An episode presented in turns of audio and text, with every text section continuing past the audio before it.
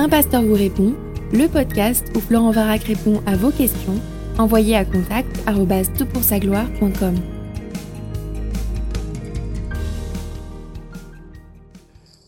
Bonjour à tous pour ce podcast un peu particulier. J'ai la joie d'accueillir un, ami qui m'est très cher et puis qui est également très compétent dans les questions que l'on va aborder. On reçoit de temps en temps des questions liées à la thématique de la mort et particulièrement dans ces euh, temps qui sont un petit peu troublés. Et je me suis dit que ce serait euh, excellent d'avoir avec euh, nous pour ce podcast Vincent Réveillé-Borgella, qui est médecin et qui est l'auteur aussi d'un livre que je vous recommande vivement, publié par, bien sûr, les éditions clés, ça c'est un clin d'œil personnel, Un médecin face à la peur de la mort. Quelque part lors de ce podcast, on va s'interroger sur est-ce que l'on peut aborder la question de la mort sans peur? Question évidemment euh, pertinente.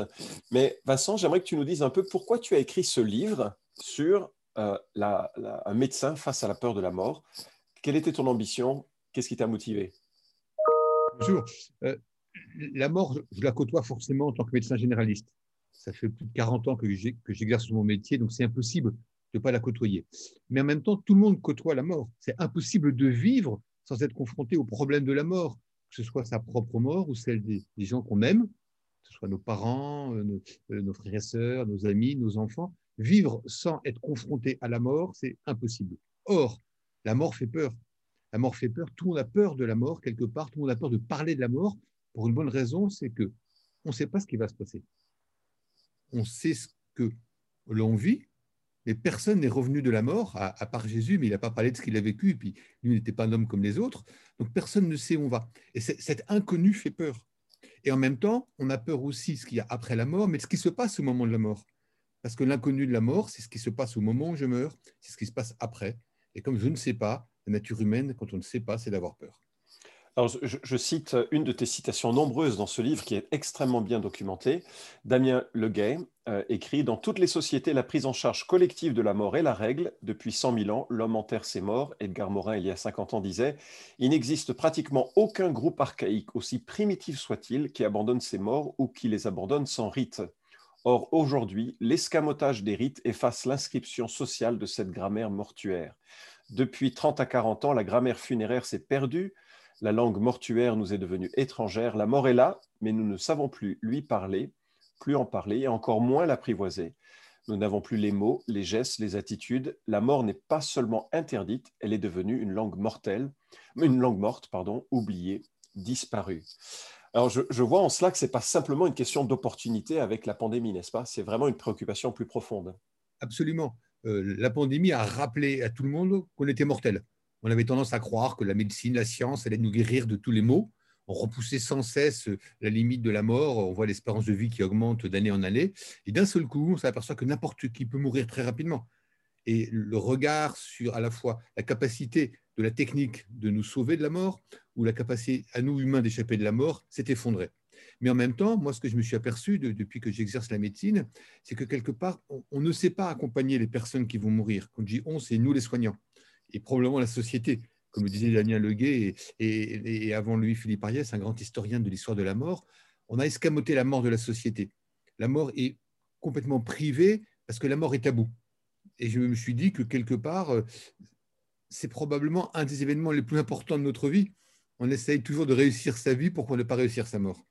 Ah oui, alors ça, tu touches un, langage qui est repris hein, par euh, ceux qui, qui, vont favoriser euh, euh, le suicide assisté, enfin, ou, des, il y a d'autres termes qui sont employés. Mais euh, juste avant qu'on parle de ça, un peu, les gens fuient la question de la mort. À ton avis, pourquoi? Qu'est-ce qui pousse notre société à fuir la mort? Comme tu le dis, une réalité un peu euh, inéluctable. Ah, je, je, crois que l'inconnu de la mort dont je parlais tout à l'heure est un élément important. Deuxièmement, la mort, en fait, elle signe l'échec de l'homme. elle, signe l'échec de l'être humain qui aimerait bien être immortel. Et quelque part, ça, me rappelle ma, finitude. Hein. Et, puis en même temps, euh, euh, cette, mort, j'allais dire, je la crains pour moi, je la crains pour les autres, parce que c'est la fin d'un lien. Et l'homme ne vit que par le lien. Donc on sait que ce lien va arriver. Si c'est pour ceux qu'on aime et qui partent, on ne peut plus les voir. Et ma propre mort, c'est que vont devenir ceux que j'aime quand je ne serai plus là.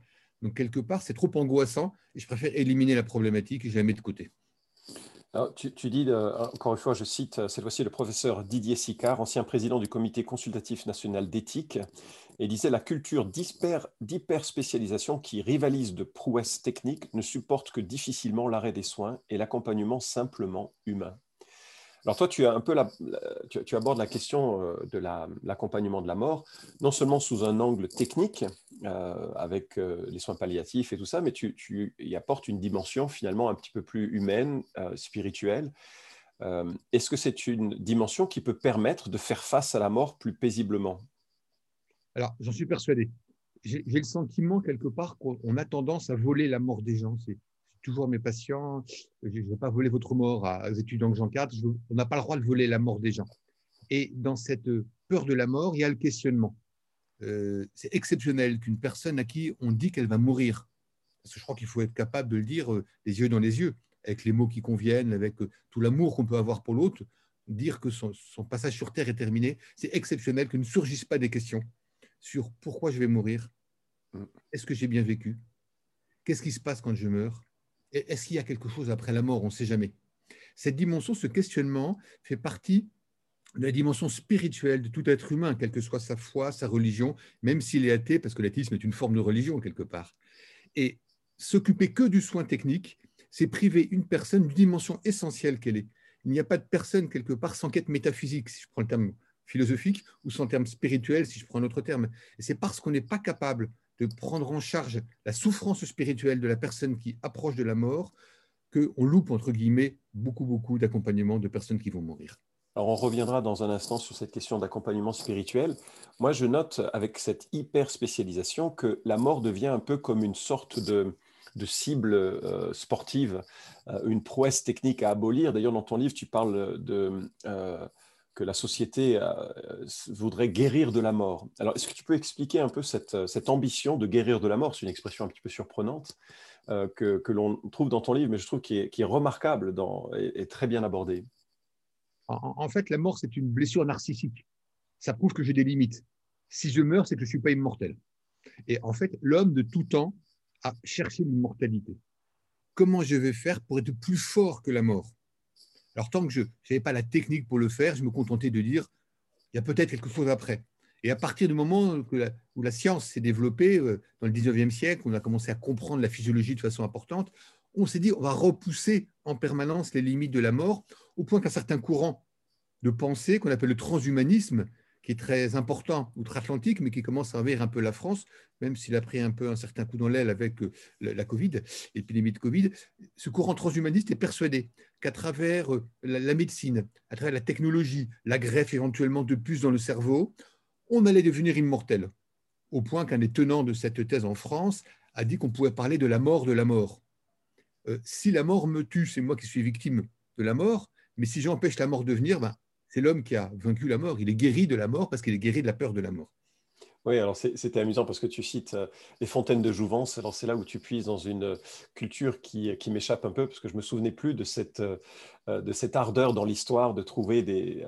Et, finalement, ça nous rappelle une dimension finalement que l'on retrouve dans l'écriture. Non, il y, a, il y, a, cette notion d'éternité qui est présente dès la création et, qui, qui, est en fait le drame de la rédemption dans, dans la Bible. Absolument je, crois que la, Bible commence par la création. L'homme est, mis par l'Éternel au sommet de la création, mais il a un interdit. Il a un interdit, c'est d'aller connaître euh, l'origine du bien et du mal à travers l'arbre du bien et du mal, le fruit de l'arbre du bien et du mal. Et il, transgresse cet interdit. C'est-à-dire que il est créé et d'un seul coup, il veut échapper à Dieu. Et en échappant à Dieu, il veut être immortel. Et comme tout le monde le sait, c'est le contraire qui arrive parce qu'à travers ce péché, c'est la condamnation à la mort qui revient. Cette condamnation et la mort n'est pas définitive, bien sûr, et, Dieu qui aime son, humanité, cette humanité créée à son image, va intervenir, va, euh, au cours de tout ce qui est la révélation biblique, au travers d'une quarantaine d'auteurs, au travers de 66 livres qui nous sont maintenant laissés, va laisser trace de son désir de nous euh, communiquer cette, cette vie éternelle. Alors, pour toi qui es un médecin chrétien, est-ce que tu pourrais nous dire comment tu envisages l'espérance chrétienne au-delà de la mort? Alors, je sais que tu peux peut-être donner quelques mots de ton parcours. Oui, euh, au début, je, viens d'un milieu où la religion n'existait pas, ou à peine. À peine et, quand j'ai commencé mes études de médecine, j'étais confronté à, des situations d'accompagnement de personnes en, train de mourir ou qui sont mortes. J'essaye d'accompagner les gens à domicile et, je voyais bien qu'il manquait quelque chose, cette dimension de besoin spirituel des personnes, surtout en fin de vie, quand ils s'expriment, n'était pas pris en compte. Et un jour, un peu avant 50 ans, j'ai rencontré euh, euh, l'Écriture et j'ai compris ce que Christ nous donnait.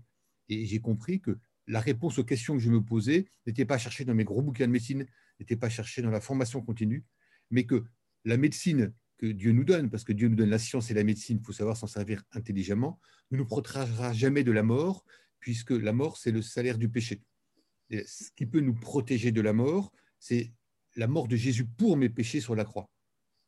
Dès lors, je sais que la mort peut être vaincue. Jésus a vaincu la mort, et comme le dit Paul, si vous êtes mort avec Christ, être ressuscité avec Christ. Donc le fait de savoir que je ne suis que sur passage sur terre, qu'après, je suis invité à la vie éternelle en confessant Jésus comme Seigneur et comme Sauveur, à ce moment-là, je n'ai plus peur de la mort. Et n'ayant plus peur de ma propre mort, je peux aller auprès des gens et éventuellement témoigner de l'Évangile. Et je crois que c'est la peur, la peur des soignants de leur propre mort qui empêche de prendre correctement en charge des patients qui vont mourir intéressant. Alors justement, quel conseil tu donnerais euh, On est peut-être maintenant de plus en plus nombreux à, être confrontés à, l'accompagnement de gens qui sont euh, malmenés par la maladie, qui sont à l'approche de la mort. quel conseil tu donnerais à quelqu'un qui a, euh,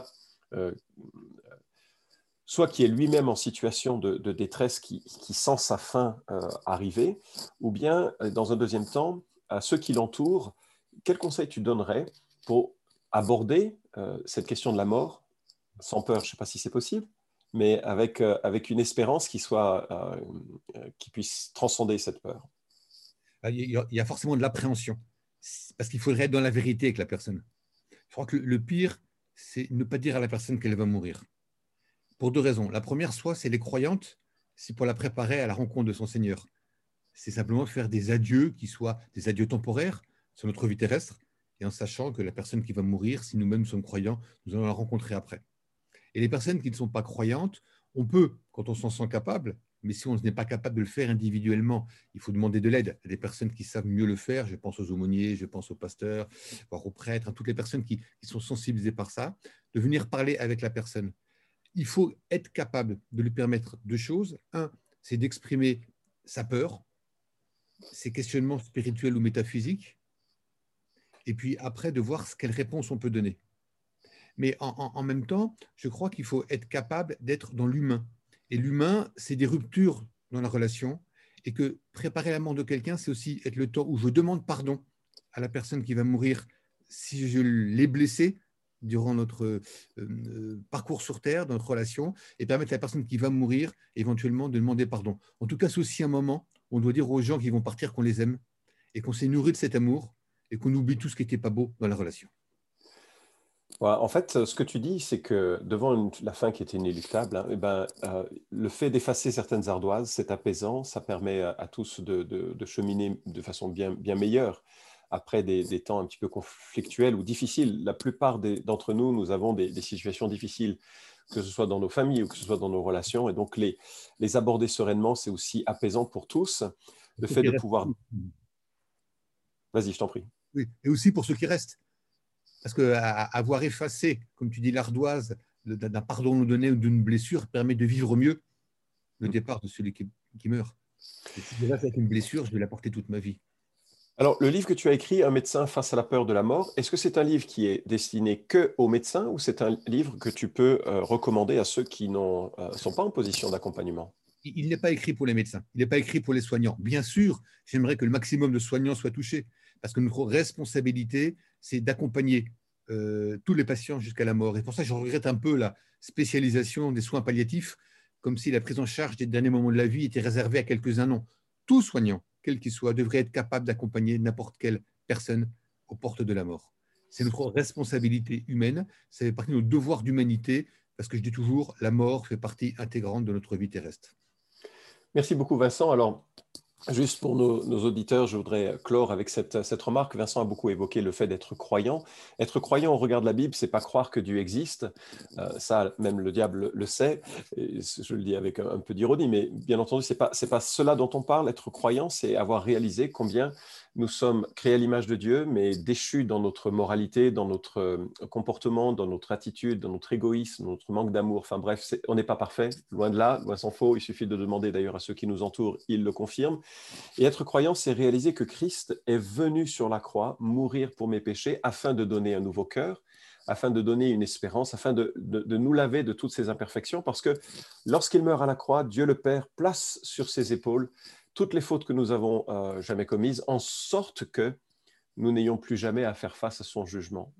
La, croix est, est, un jugement que Dieu donne à Jésus plutôt qu'il ne nous le donne à nous, et il nous permet donc d'être épargnés à jamais de son jugement. Être croyant, c'est le confesser, le reconnaître, sans se repentir de son chemin erroné, avec la confiance que Jésus est mort pour nos péchés et puis qu'il nous a lavé de, ses péchés pour que euh, voilà, nous soyons à jamais euh, avec lui. Donc c'est source d'une espérance très, très vive.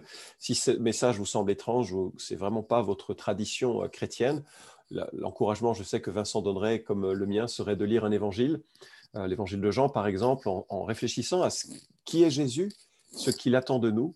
Le fait de lire un tel évangile en tant qu'adulte, les yeux ouverts, le cœur ouvert aussi, c'est bouleversant très différente de l'expérience que l'on peut faire quand euh, on a grandi dans un christianisme euh, par le biais du catéchisme euh, en tant qu'enfant. Mais en tout cas, c'est une, belle préparation à la notion bah, métaphysique d'une rencontre avec Dieu. En tout cas, merci beaucoup Vincent pour avoir participé à, cette émission et je vous recommande chaleureusement la lecture de ce livre. Tu veux donner peut-être un dernier mot? Oui, tu as parlé d'effacer l'ardoise de nos relations avec nos proches. Ça m'a fait penser forcément à Colossiens que Christ soit la mort, a effacé l'acte de notre condamnation. Et, le savoir, c'est une telle paix qui entre en soi, et cette paix, ben, on peut la transmettre aux autres, que ce soit durant la vie ou juste avant la mort. Oui, et c'est vrai que moi, en tant que pasteur, j'ai eu l'occasion de cheminer avec des, mourants aussi. Euh, alors, c'est bouleversant de voir quelqu'un qui, réalise ou qui euh, accentue sa, confiance dans, le, ses promesses, notamment celles que tu cites, qui se trouvent en Colossiens 2,14, où, où Dieu vraiment a effacé l'ardoise. Il l'a il cloué à la croix pour nous. Et c'est une, telle grâce, une telle bénédiction. Merci encore, Vincent. Et puis, euh, voilà la fin de ce podcast. Vous pouvez suivre cette chronique hebdomadaire Un pasteur vous répond sur SoundCloud, iTunes et Stitcher. Retrouvez les questions déjà traitées sur toutpoursagloire.com.